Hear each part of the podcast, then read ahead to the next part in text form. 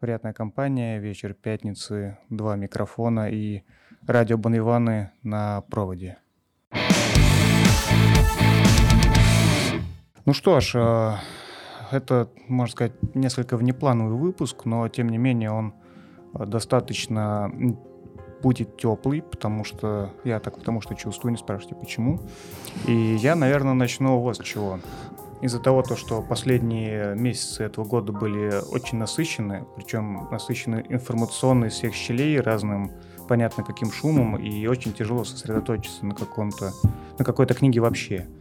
А не говоря уже о каких-то очень э, толстых э, томах, э, романах, ну или типа того. Ну, поэтому я подумал, что, наверное, для людей было бы неплохо какие-нибудь вот прям супер микрорассказики, которые занимают от силы там 5-6 листочков, но при этом закончены и несут некую, ну, какую-то очень увлекательную идею, либо мысль, которая, которым позволит нам немножко отрешиться от реальности и обдумать нечто иное. А, хотел бы я начать, наверное, с рассказа Грега Игана под названием «Неустойчивые орбиты в пространстве лжи». Они, кстати, у нас находятся в сборнике, или ты делаешь ассорти из различных изданий? А, нет, я решил сделать так, то что один рассказ от одного автора. А, понятно. Вот. Ну, то есть ты их, э, их нет в антологии никакой, то есть, но ты можешь это прочитать, кстати, где? Нет, ну, большинство из них издавались э, на русском в разных книгах. А, ну понятно. Ну, то есть это сугубо, скорее всего, электронки. То есть это, этого нет такое, что это вот как 80-90-е э, сборник лучших рассказов, там, «Стеклянные нет, башни» вот и так далее. Все то, что я сейчас перечислю, в одной книге это, конечно же, нет. Все, понятно, хорошо. Вот. При этом сразу я говорю, что эти рассказы выбраны не по принципу типа лучшие рассказы. Нет, э, я не могу так сказать. Э, я не могу сказать, что это сборник э, хоть как-то можно объединить, кроме как мне так захотелось. Вот я в них увидел некую общность, как это, некий инфоповод нашел отражение в этих рассказах конкретно для меня. Ну, в общем-то, для этого мы и записываемся, поэтому. Вот. Итак, Грег Иган «Неустойчивые орбиты в пространстве лжи». Это очень короткий рассказ э, со странным названием, который, наверное, более характерен для Хролна Эллисон. У Грега все-таки, как правило, они короче названия. Э, при этом э, сам рассказ, мир, в котором происходит действие, он, наверное, ближе к Вандермееру. То есть это очень странная, странный сеттинг. Итак, э, что мы имеем? Э, после какого-то события, которое в рассказе, конечно, не открывается конкретно, там просто говорится, э, цитирую, я иногда представляю это так. 12 января 2018 года человеческая раса перешла некий предел. Возможно, предел численности населения. И испытала внезапные и необратимые изменения психического состояния. Значит, Евангелион. Ну, да, но чуть по-другому. Короче, после этого некого события мир раскололся на зоны влияния. То есть исчезли границы государств, исчезли границы наций. Все это стерлось и образовалась некая а, новая структура реальности. Мир разделился на границы идеологий. Э, стоя на трассе, главные герои обсуждают следующее. Тут, возможно, сказывается едва ощутимое влияние Чайна-тауна с его геомантией.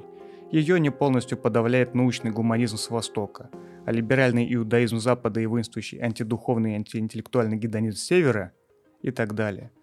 То есть э, люди пытаются двигаться по орбитам своих идеологий, которые чем сильнее они заходят на территорию, тем сильнее отражается в их голове. Это очень э, крутой такой философский заряд, потому что, ну, на самом деле, ну, я считаю, это очень похоже на то, как в жизни это работает. То есть э, некоторые люди ну, как я недавно узнал, это называется центрист. это именно тот, то направление политики, которое в дискализме а, отыгрывал. Кстати, тогда, раз уж мы сразу об этом будем говорить, и, судя по всему, у нас будет несколько отсылок, у нас, можно сказать, рекламная бесплатная интеграция, что, скорее всего, часть наших мыслей сегодняшнего подкаста навеяна каналом Вафин говорит. Поэтому, если вы хотите очень гиперболизированных текстов, которые, к сожалению, достаточно схожи с реальностью, то ссылку, я думаю, мы оставим в описании. Ну, потому что в последний месяц он повлиял на нас обоих. Кстати, я вот про этот рассказ хотел ему написать в одном из выпусков, где он прям Я вот его слушал, думаю, чувак, ты же мне сейчас этот рассказ описываешь. Вот, ну, причем другими словами, но достаточно точно. И он как раз объяснял, что чтобы быть грамотным центристом, надо смотреть э, и слушать, что говорит каждая из сторон. То есть это, в принципе, наверное, самая сложная позиция, потому что должен за всех отдуваться чтобы оставаться в центре. То есть пожать говна прям по полной. Ну, то есть да. особенно с тем, что сейчас происходит в, в инфополе. Ну, ну ладно, хорошо. Вот, то есть главные герои рассказа, а, они, собственно, пытаются... Они такие некие странники, да, они не привязаны никакой конкретной идее и пытаются пройти вот по касательной каждой из них. Потому что если достаточно глубоко уйти в район преобладания одной из идей, то у тебя вот получается с, твоим, ну, с твоей головой некая петля обратной связи, и ты все больше и больше э, склоняешься конкретно этой идее. И все, и ты можешь уйти на эту орбиту и никогда больше с нее не вернуться, потому что все, ты нашел, нашел свою орбиту, стабильную. А главный персонаж э, в итоге, как, ну, как кажется мне, ну, очевидно, читатель каждый сам для себя решит, они нашли некую свою особенную орбиту, не круглую, не эллиптическую, они двигаются именно по очень сложной кривой, которая находится между всех остальных идей. И эта идея вот типа свобода. Они считают, что они не попали в гравитацию какой-то идеи, но на самом деле они создали свою гравитацию. Дело в том, что когда ты описываешь э, рассказ, это похоже на роман, о котором мы хотели сегодня поговорить. Ну, как я хотел поговорить, потому что его так и не прочитали. Это роман Аида Тинга, ранее известный как «Америка». Дело в том, что фанзон почуяли такую легкую нитку того, каким образом можно работать с э, читателями. То есть, если они сейчас издают Джаспера Форда, они нашли схожих авторов э, с такой легкой тематикой, которая описывают какую-то иную реальность, и которая достаточно бодро заходит европейским и американским читателям. И поэтому они пока что еще тестируют это на нас. Э, ранее известная как Америка, это такая, мне кажется, все-таки вторая ласточка более-менее адекватная после Форда. То есть у Форда мы рассказывали про вечную мерзлоту и кролика. Э, нам все понравилось. Это была достаточно интересная книжка с э, рассказами о том, э, как люди живут в каких-то иных вообще реалиях. И Джаспер очень любовно относится к своим мирам, и ему в кайф именно это описывать. То есть даже не то, что сюжет, а именно описание новой вселенной. Эйтинг поступает э, тем же самым образом и рассказывает нам про Америку будущего после там, ну, каких-то глобальных и катастроф, судя по всему, войн. Э, дело происходит в 2085 году, и то есть в результате экологических катастроф и политики Америка распалась на множество государств и территорий. И там, в общем-то, сюжет в том, что главный герой, который является там, каким-то клерком самого минимального звена в одной из корпораций этой Америки, отправляется в путешествие для того, чтобы предотвратить э, глобальную катастрофу вследствие внедрения новой технологии порабощения разума. Но меня именно поразил тот факт, что ты вот когда рассказывал о Грега Игани и вот этой центристской теории. Дело в том, что вся Америка там полностью поделена на какие-либо там новые ответвления. То есть там есть коммунистическое ответвление, там есть э, Техас, который там отстреливает там и чернокожих, и роботов и так далее. Там есть э, какие-то маленькие абсолютно, ну там поселки, ну по сути территории, в которых сферы влияния занимают э, остатки корпораций. И каждый держится за свои основы максимально. И каждая из вот этих вот регионов, они борются уже за умы потому что им необходима живая сила вследствие того, что роботы, конечно, гораздо эффективнее, роботы, конечно, намного долговечнее, но роботы это очень дорого, и это практически невозобновляемый ресурс. А дети это, ну, то есть их можно максимально настругать в течение 10-15 лет, и там они могут работать. И поэтому очень там широко освещается именно политика того, как э, регулировать граждан и каким образом издеваться над их сознанием, чтобы они были ну, не самыми тупыми, но были максимально ограничены в своем видении, чтобы они могли только работать и потреблять. Вот, э, поэтому я ну, не то чтобы чувствую, но есть определенная аналогия с этим рассказом Игона. Э, книгу советовать особо не могу, все-таки по качеству она чуть хуже, чем книжки Форда. То есть если Форд э, за простотой его кроется огромная проработка, то у Ида Кинга явно большое количество провисаний, никакой еще сюжет, и он делает свои произведения недоделанными. То есть на целом на будущее какие-либо романы, что уже сразу ухудшает качество произведения его как бы в одной книжке. Вот, это по поводу ранее известной как Амейка, потому что, думаю, диалога у нас пока что с тобой не будет. Ну и, да не то, что пока что вообще не будет, потому что я тогда сейчас, сейчас сразу же удалю эту книгу из, типа, прочитать списка, потому что то, что я слышал, в принципе, достаточно. Ну да, но там, там, к сожалению, вот все есть. То есть, если с Форда ты просто кайфуешь от чтения, ну, то есть тебе нравятся вот эти маленькие нюансы, тебе нравится, как это работает и так далее, то, во-первых, сеттинг э, соединить вполне себе. Ну, то есть Америка, которая в 2085 году, ну, как бы плюс-минус мы можем понять, что там может происходить. Там есть определенные классные задатки э, такого упадка. То есть мне это очень понравилось, то, что там именно рассказывается о том, что, ну вот, все равно, что делает главный герой, что делают эти коалиции и так далее. То есть это мир умирающий, вне зависимости от того, что они делают. То есть, ну, надежды на будущее нет. Есть лишь надежда на то, что мы умрем свободными, ну, хотя бы. То есть в, на, в наших мозгах не будет дополнительно какого-либо ограничителя антропогенного характера насчет «Мы умрем свободными», тогда я, так сказать, с твоего позволения перехожу к следующему рассказу, где этой фразой можно, наверное, описать э, то, что хотел бы главный герой сделать, но он не сможет. Э, рассказ называется «У меня нет рта, а я хочу кричать». Это достаточно известный рассказ Харлана Эллисона. На самом деле, когда я составлял этот список, э, я думал туда включить э, другой рассказ, который называется что-то тварь, которая кричала о любви в самом сердце мира. Uh, тоже очень мощный рассказ, uh, но меня те чаша весов склонилась в сторону рта, потому что... Потому что работать люблю я, то... По этому рассказу в 95 году вышла одноименная компьютерная игра, весьма недурственная, я бы сказал. Причем uh, она, ну, Сейчас бы это можно было сказать, что это по канону, потому что в ней участвовал в разработке, в разработке этой игры участвовал сам Эллисон.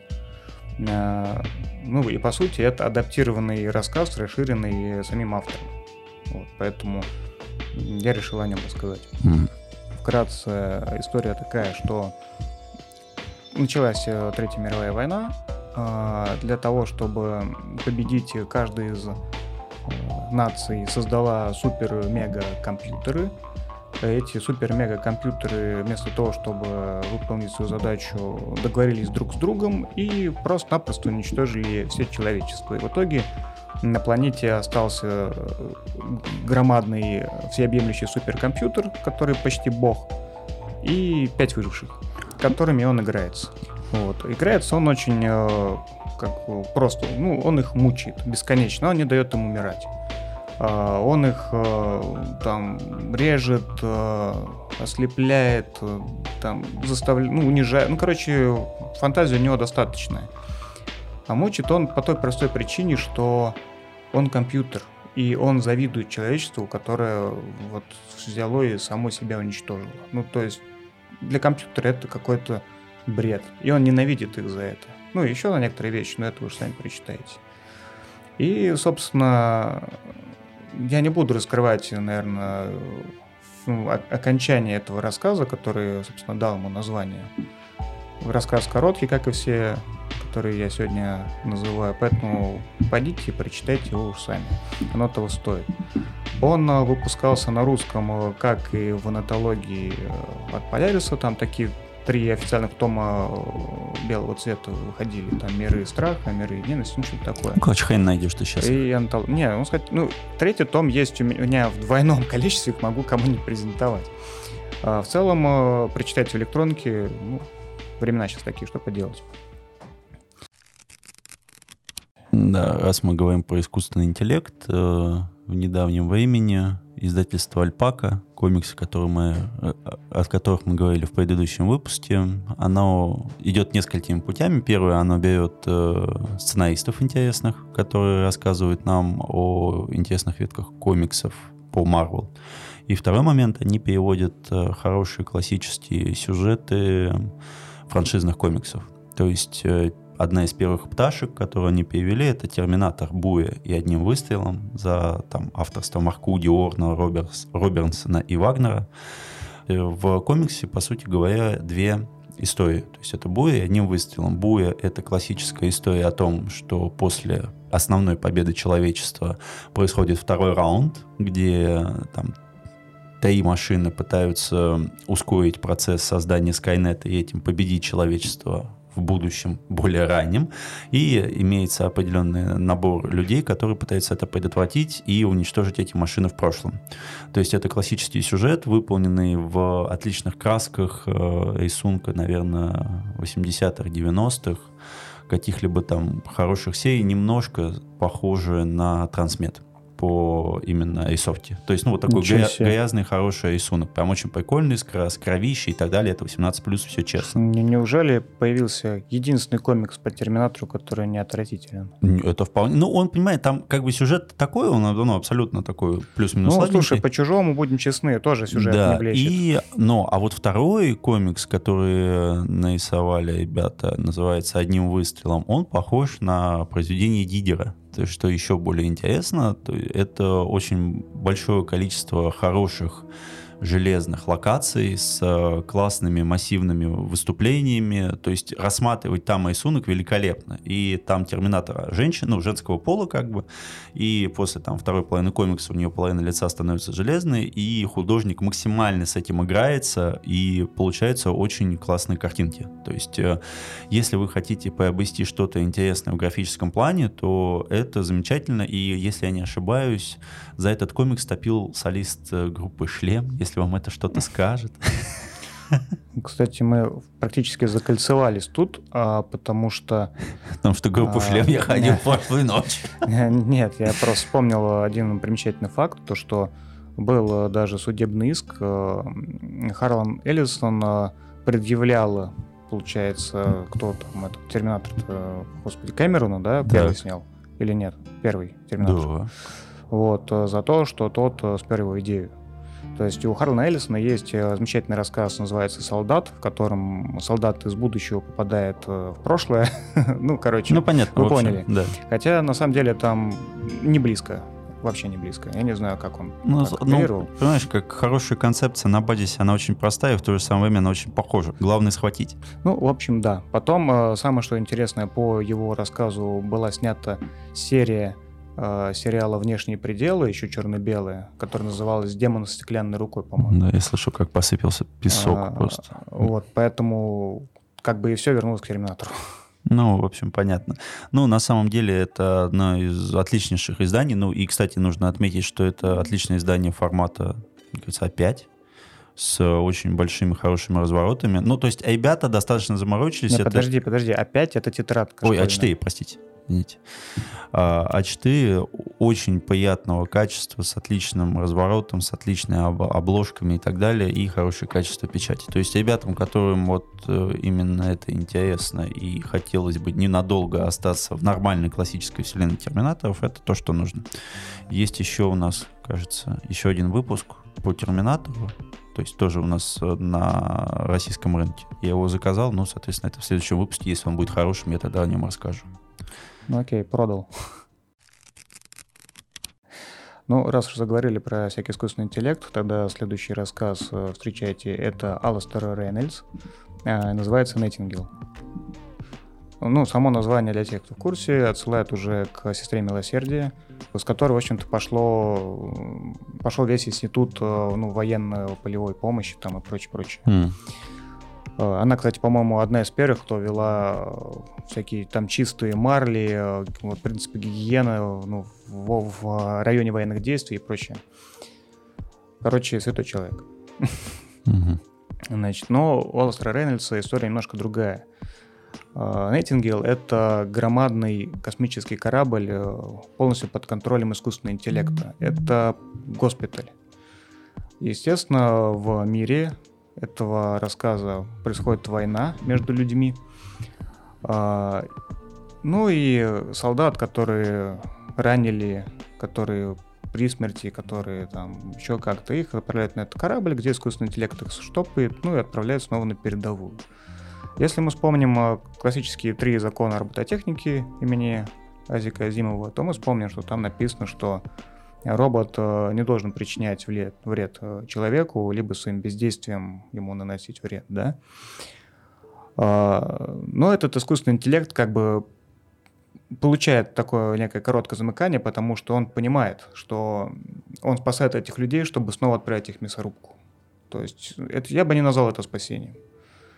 А, ну и, естественно, его накрепко так клинит. Вот. Но рассказ как бы начинается не с этого, рассказ начинается с другого, то, что некоторый магнат нанимают группу разношерстных, э, разношерстных э, спецов э, бывших военных, чтобы на этот госпиталь слетать и вынести оттуда военного преступника, чтобы подвергнуть его там ну, трибуналу, короче. Ну и все начинается как такой боевичок, там прям спецкоманда летит к этому полумертвому кораблю-призраку, все такое. Так. Да. Ну, так, дальше летит. Вот. Но в итоге все, конечно, оборачивается немножко, я бы сказал, кошмаром, типа как в фильме, как там, господи, пекло, да, или... А, горизонт событий, вот, горизонт а, событий. Понятно. То, что брезнивший искусственный интеллект решил себе просто шить макраме из человеческих кож, он решил выступить некоторым арт-перформансом, э, чтобы показать человечеству, что ему не нравится это положение.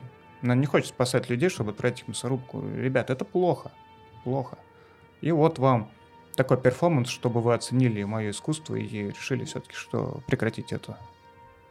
Но мы все понимаем, что стремление к красоте у робота с такими намерениями у человека, оно немножко разное, это понимание. И, в общем, то, что сделал этот, эта сестра Найтингел кибернетическая, это довольно-таки зловещий вот. И, ну, посыл тут простой, всем понятный, но исполнен это, конечно, виртуозно.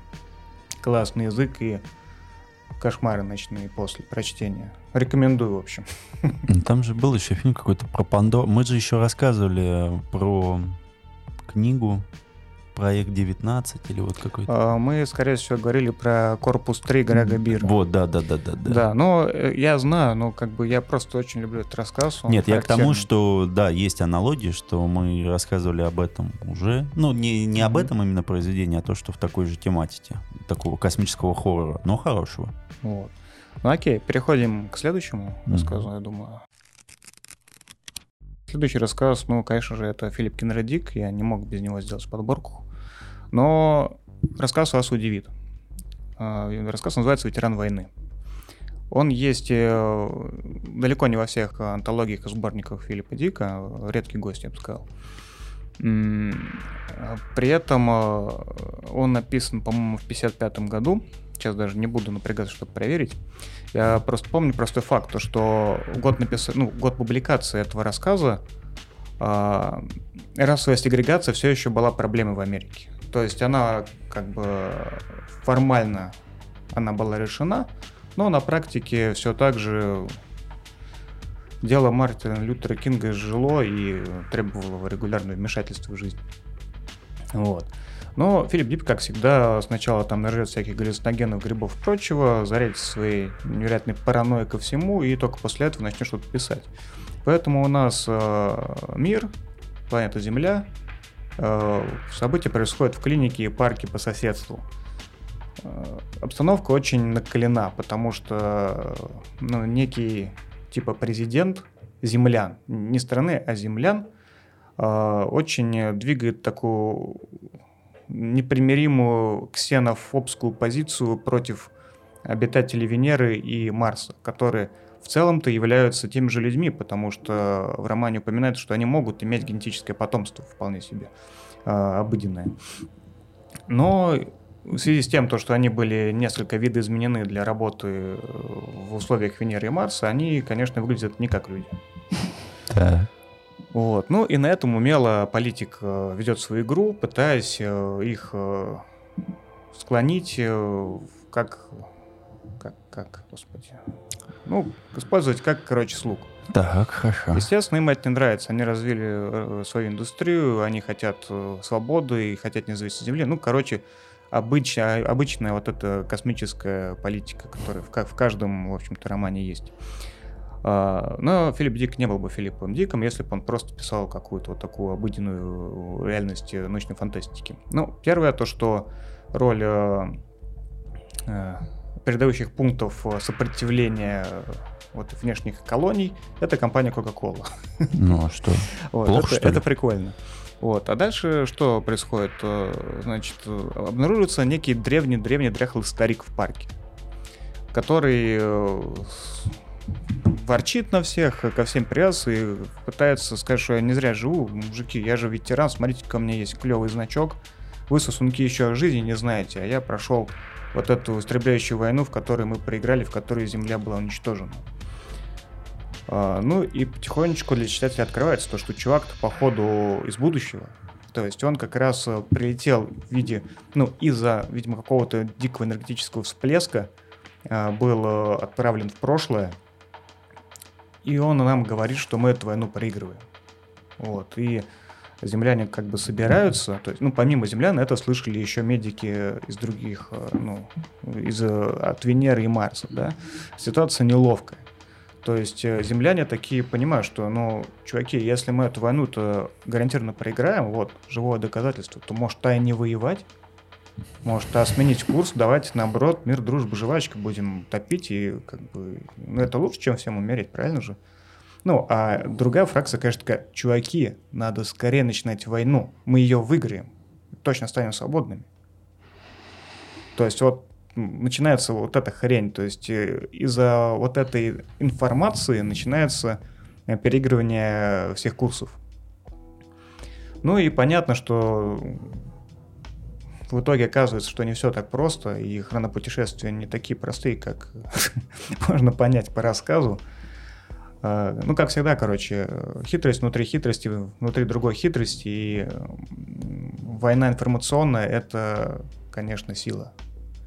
Вот, но эту силу надо применять очень локально, очень взвешенно и умно. Иначе это может совершенно к другим результатам привести. Кстати, это Швафин, по-моему, цитировал кого-то, что война это как ящик Пандоры, да? да. Стоит ее открыть и ну, никто никуда не знает, куда она приведет, и тут то же самое. Тут все думали, что они ну, такие там умные. Кувейт говорил, да. Да, вот заслали такого старика, а, в общем, что вышло, то вышло.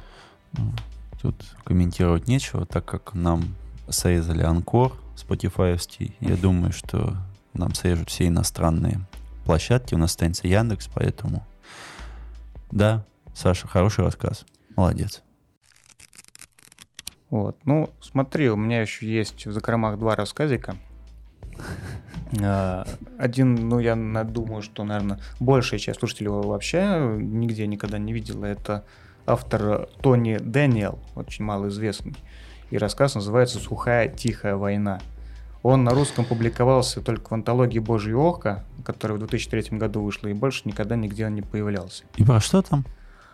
А, там классная концепция. Там написано то, что вот мы сейчас э, все так живем, э, ну, вообще можем жить, да, там есть, пить, там, заниматься любовью и прочее, только потому, то, что некоторые из нас были отправлены на край времени, в далекое-далекое будущее, чтобы воевать в войне времен. Ты, конечно, здесь, блядь, доктор кто, что ли? Я... Доктор кто с отверткой ходил. А там нормально такой, такой замес идет. Ну нет, ну то есть ребята, ну они знают, что у них есть там конец времен, в котором, соответственно, все ну, как бы, ну, будут... Короче, чувак, этот рассказ на три листочка, блин. Там вот без вот этой демагогии доктор кто. Там просто возвращается солдат с войны, которая вот на границе времени он супер модифицирован вообще. Просто он уже и не человек вовсе. Но то, куда он возвращается в свой мир, там об этом не знают. То есть в нем не видят этого. Да, понятно. Вот. В смысле, технологии в нем спрятаны? Ну, ну то есть он настолько крутой, что а. этого не видно. А, да, да понятно. Вот. И он как не может, он не говорят, может да. Э, проявлять силу, э, не изменив э, ход истории. То есть он выиграл в этой войне. Он не может о ней говорить. И он не может использовать свою силу, чтобы не сдвинуть чашу весов как бы в будущем. Ну, то есть он такой крутан, что ничего не может. Вот ты правильно сказал, да, импотент. А, но в это же время случается так, что в это же место, в это же время появляются а, некие существа, э, глимпы, которые являются дезертирами с этой же войны, но только гораздо более низкоуровневые. Ну и начинают, понятно, как на Диком Западе, насиловать а женщин, разрушать. Они с другой стороны или тоже на стороне человечества? Они, они э, стороны человечества, но, э, но это не тот бежавшие. Эшелон. Бежавшие. Это, вот, тот, это и, вот эти рядовые, там, рядовые зеленого слоника. И там не говорится, кто с кем воюет, понимаешь? Понятно. А, то есть там даже так, все понятно. Там непонятно, да. А, и там очень прикольная штука он описывает то, что происходит вот э, на временной границе в этой войне. Вот. Короче, те, кто волю судеб были выброшены в другие измерения и в другое время, они не могут найти в себе упокоение, и как раз этих солдат называют призраками войны. Ими были и Иисус, и вампиры, и духи, все тот фольклор, который типа у нас вот ходит э, из веков человечества. Ну, вот. ну, понятно, да, то, что Короче, финал э, рассказа с самого начала понятен, да, он наконец-то там приходит навалять пиздюлей всем, ну, этим, в общем-то, и заканчивается. И, в общем-то, и навалял. В общем-то, навалял, да. Вот, ну, и весы полетели к черту. Вот. Но в целом крепкий такой рассказ. Вот эта концепция войны у края времен и вообще вечного воителя, она, она приятная. Ну, я так думаю, что он есть в свободном доступе на русском языке же, правильно? Да, да я думаю, да. Хорошо. Так, и второй? Вот. Ну и последний — это рассказ Павла Бачигалупи, который известен э, этим «Заводной». Э, это такой водорослевой стимпанк, я не знаю, как правильно презентовать это. Ну, короче, достаточно крутой известный автор в России. Э, этот рассказ публиковался в сборнике под названием «Алхимик». Вот, и является некоторой, наверное, извечной вариацией отцов и детей. Называется он, как я уже сказал, Пашо или Пашу, я не знаю. В неком мире, опять же, абстрактном, а, есть э, город, ну, типа, наверное, Иран или типа того, где вот пески, а, водяные ловушки и очень жестокие нравы. Вот. И есть город, который постоянно там льется дождь. Эти жители, о боже, едят рыбу, что вообще дико мерзко для тех, кто живет в пустыне. И у них есть культура вот этих пашо, мудрецов. То есть это некие ну, если бы это было фэнтези, это можно было бы сказать, что магический анклав какой-то там с башней магов. Ну, это вот те мудрецы, которые хранят знания. Единственные в мире знания обо всем. И они татуируют все свое тело, чтобы каждый символ мог по неким там супермнемоническим правилам открывать ключиком их сознании целые там учебники по квантовой физике, я не знаю. А, но суть в том, то, что они считают, что знания не должно даваться всем свободно и типа того. То есть сначала надо убедиться, что те, кто эти знания получает, э, достаточно взрослые в моральном и этическом плане. Да. Вот, иначе выйдет как в прошлый раз, когда человечество само себя уничтожило, да, великая чистка была. Извините, просто вот во взрослом, э, что человечество должно быть взрослым в моральном этическом плане ты рассказывал про татуировки, которые должны носить характер такой определенный, мнемонический. Я вспомнил, была серия «Сталтер», ну, книг, естественно, в которых э, один из героев носил на лице такую татуировку, которая, ну, люди его вообще не замечали. Ну, то есть, вследствие того, то есть взгляд скользил мимо, потому что татуировка была нанесена таким узором, что люди не считывали лицо и просто отводили взгляд. И там было максимально забавно, ну, то есть он там находится в этой зоне и так далее, и он там встречает э, девушку из далекого будущего, и она спрашивает, дядя, нахера ты на себе на лицо нататуировал, э, скажем так, изображение, которое у нас на пачках сигарет. Он такой спрашивает, а он там, ну, боевик, там, супер А-класса, там, ну, элита, и у него там какие-то тайные технологии. И она говорит, ну, слушай, там, где-то в 2060 году мы просто помечаем пачки сигарет вот, этой, ну, вот этим знаком, чтобы дети, которые не знают, что такое сигареты, просто проходили мимо взглядом. Неплохо. Нет, я помню, там были прикольные моменты, и с этого я, помню, очень сильно долго смеялся. Так, дальше. Ну, Извини, в общем, да, а, чтобы вот э, не повторить вот этот массовый геноцид человеческий и чтобы дать возможность пройти э, вот этот предел Гленбаха, как Лем писал в «Фиаско», вот, эти мудрецы очень строго дозируют знания избирательно. Вот, ну, их очень уважают, но их дико не уважают в той стране э, сухой, да, вот, где еще дикие нравы. Нюанс в том, то, что пошел молодой, возвращается на родину, именно в эту сухую, жестокую страну. Он mm-hmm. оттуда. Ну, его дед, который в свое время э, шел войной на этот орден, пошел этот э, мокрый рыбный город, где он он гордится тем, что он вырезал их просто там Ты- и утопил город э, в огне, в крови, и он еще спрашивает, там еще помнят, да, там тебя помнят, и каждый раз драгивают и плюют, когда вспоминают, ну, когда поминают твое имя, такой, хорошо, скоро это, типа, надо повторить, короче.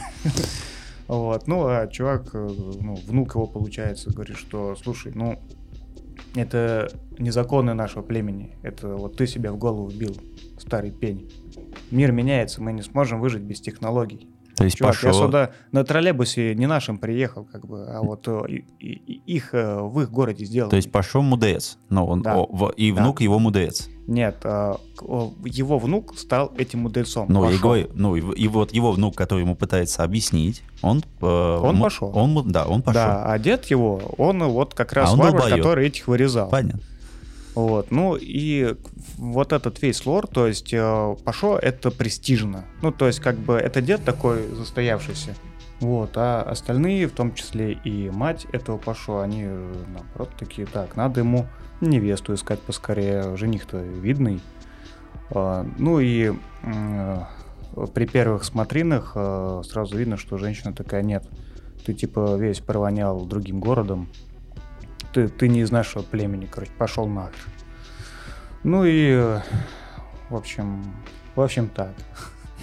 То есть э, дед тоже там большое влияние имел, он как кому мог в уши нассал, что это сло- мягкий слабохарактерный мудачок приехал. Вот. Ну, а тот как бы вполне себе достойный джентльмен. Ну, в общем, как я говорил, отцы и дети, предложение следует. Ну и конец, в общем, великолепен. Э, Победил э, сын.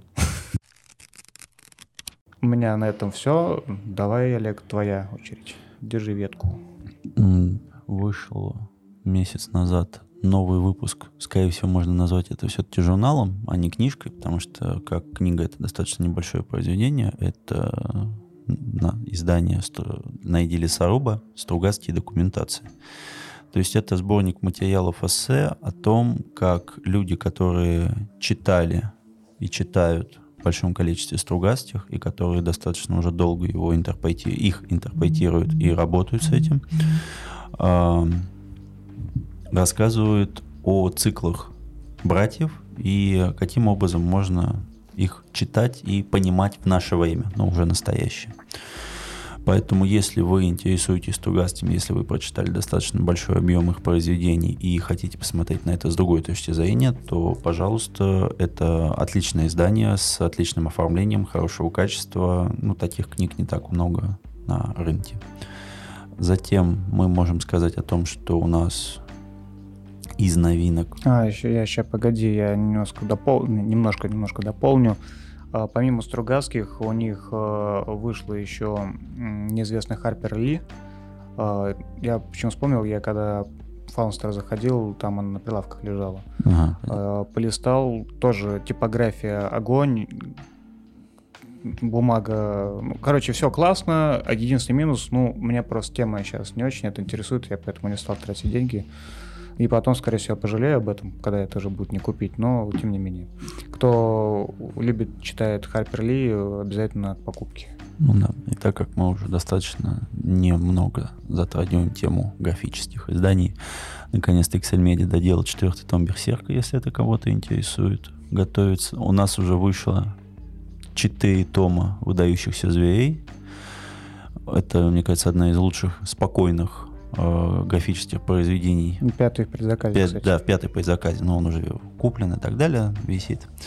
А, И вышел недавно третий том Вот этот мяуканье в бэкграунде, я не смогу его вырезать. да, выдающихся зверей. Э, Вышел недавно третий том, сейчас уже готовится к выходу четвертый том с э, увеличенным ценником на 20% «Человек бензопилы». То есть это одно из самых безбашенных вообще произведений, которые сейчас выходят, если вы хотите в это врубиться. Потому что, судя по продажам, выкупают просто начисто все тиражи этой манги. Так что, если вы хотите, то лучше, конечно, приобрести. А, И неожиданно был открыт сценарист Джейсон Аарон, который написал несколько ключевых веток в Marvel в начале 2000-х. Ну, так как мы живем в России, то до нас это доходит, ну, с таким небольшим опозданием лет так на цать. Поэтому в 2022 году мы можем наслаждаться такими вещами, как э, ветки Аарона по Росомахе, Карателю, и скоро будет призрачный гонщик. То есть люди, которые нас слушают давно, знают, что я не особо люблю компанию Marvel, потому что ну, это очень большой закрученный механизм, в которых уже очень мало классных, интересных идей. То есть сценаристы уже тяжело, им тяжело подходить с каких-то необычных э, взглядов э, на персонажей. При том, что персонажи очень разные, многогранные, их можно писать как угодно. Но у Джейсона Аарона получилось шикарно сделать э, ветку. Она сзади меня. Это уебище кошачье. Э, так что, если, господа, вы услышите там мяуканье, то есть мы не виноваты, мы не можем убить эту шерстяную скотину.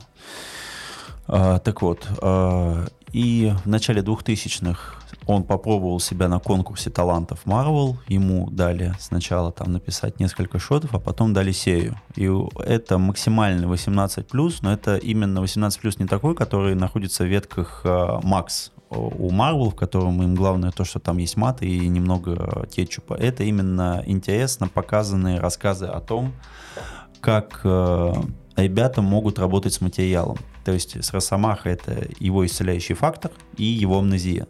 И Аарон неожиданно очень классно показывает, как с этим работать. То есть, ну, для многих людей именно ну, после 14 лет это было интересно, как работает его генеративная способность, если, допустим, ну, какие-то повреждающие факторы попали внутрь адамантиевого стилета, и там это по максимально прикольно описывается, то есть как он там э, он чихает, он чихает дробью, как там у него, допустим, из него выходят пули там в течение нескольких недель и так далее. То, что это бессмертие, оно именно...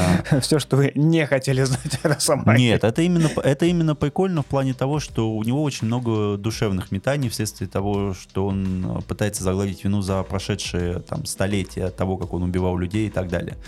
То есть э, на Росомахе было понятно, что это прикольный сценарист, который неожиданно очень свежо подходит к своим главным героям. И после этого у него идет разгон. То есть следующий у него имеется омнибус в России, это «Каратель». У нас имеется на рынке «Каратель» Гарта Эннисона в двух томах.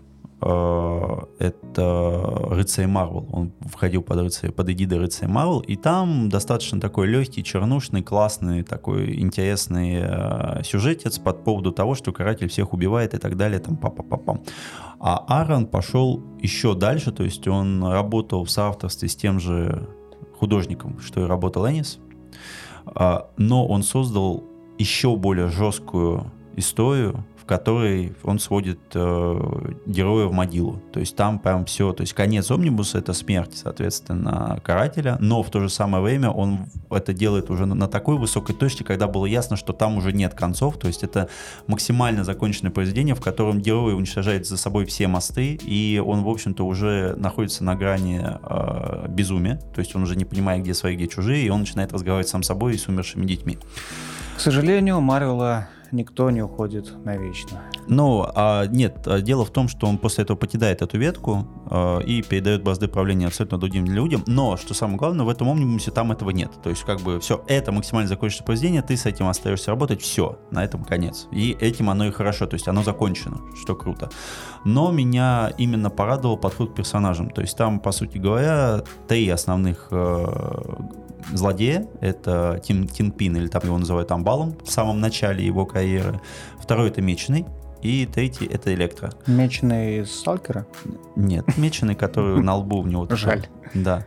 Но меченый, я бы, я бы так сказал, вот за сколько томов там «Сорви головы» я не прочитал, это лучший чувак, который вообще могли создать. То есть это дядька, который начал жить жизнью Фрэнка Касла. Ну, то есть это надо смотреть, это... Ну, Джейсон ладно, все, максимально, продан, от, максимально отбитый чувак. То есть э, я думаю, что Гар Теннис может делать по жести, но Ара там просто говорит, подержите мое пиво, сигаретку и мою, мою травку, пожалуйста. И там просто вот, вот весь омнибус прочитался за два дня. Произведение отличный. И у него должен быть в мае еще омнибус по призрачному гонщику. тоже 18+. Я не знаю, что он там будет делать, то есть я не читаю его в электронке, но я думаю, что это будет круто, просто, ну, еще плюс потому, что у нас очень мало есть что на русском рынке по призрачному гонщику, так что я думаю, это будет адекватная покупка, хотя он сейчас уже стоит 3000 в предзаказе, так что тут уж извините. Ну, ладно, Че, ну, вышел Трансметрополитен, четвертый том, предпоследний, ну, это так, да, фигня. Ну, да, тут вопрос в том, смогут ли они допилить пятый, потому что, ну, сейчас э, XL Media заявил о том, что они переносят свои издания на, в другие типографии, потому что они печатали в Чехии. И они пока что не знают, что будет с тиражами. Ну, ладно. А, итак, выпуск на коленке с мяучей кошкой э, на фоне чек. Это мы отметили. Следующий выпуск что, в курятнике пишем? Ну, у тебя есть курятник? Есть. А, ну тогда можно и Куриц завезем. Хорошо. А, на этом все, друзья. Оставайтесь с нами. Сегодня было 15 апреля. Это чтобы вы понимали, да, что вот эти все анонсы, которые Олег сейчас а, рассказал, вот на этот момент времени они. Когда это выйдет в эфир, я не знаю. Стараюсь, конечно, побыстрее, но это все так говорю. Э, ладно, всем всего. Пока, чмоки. Прощайте.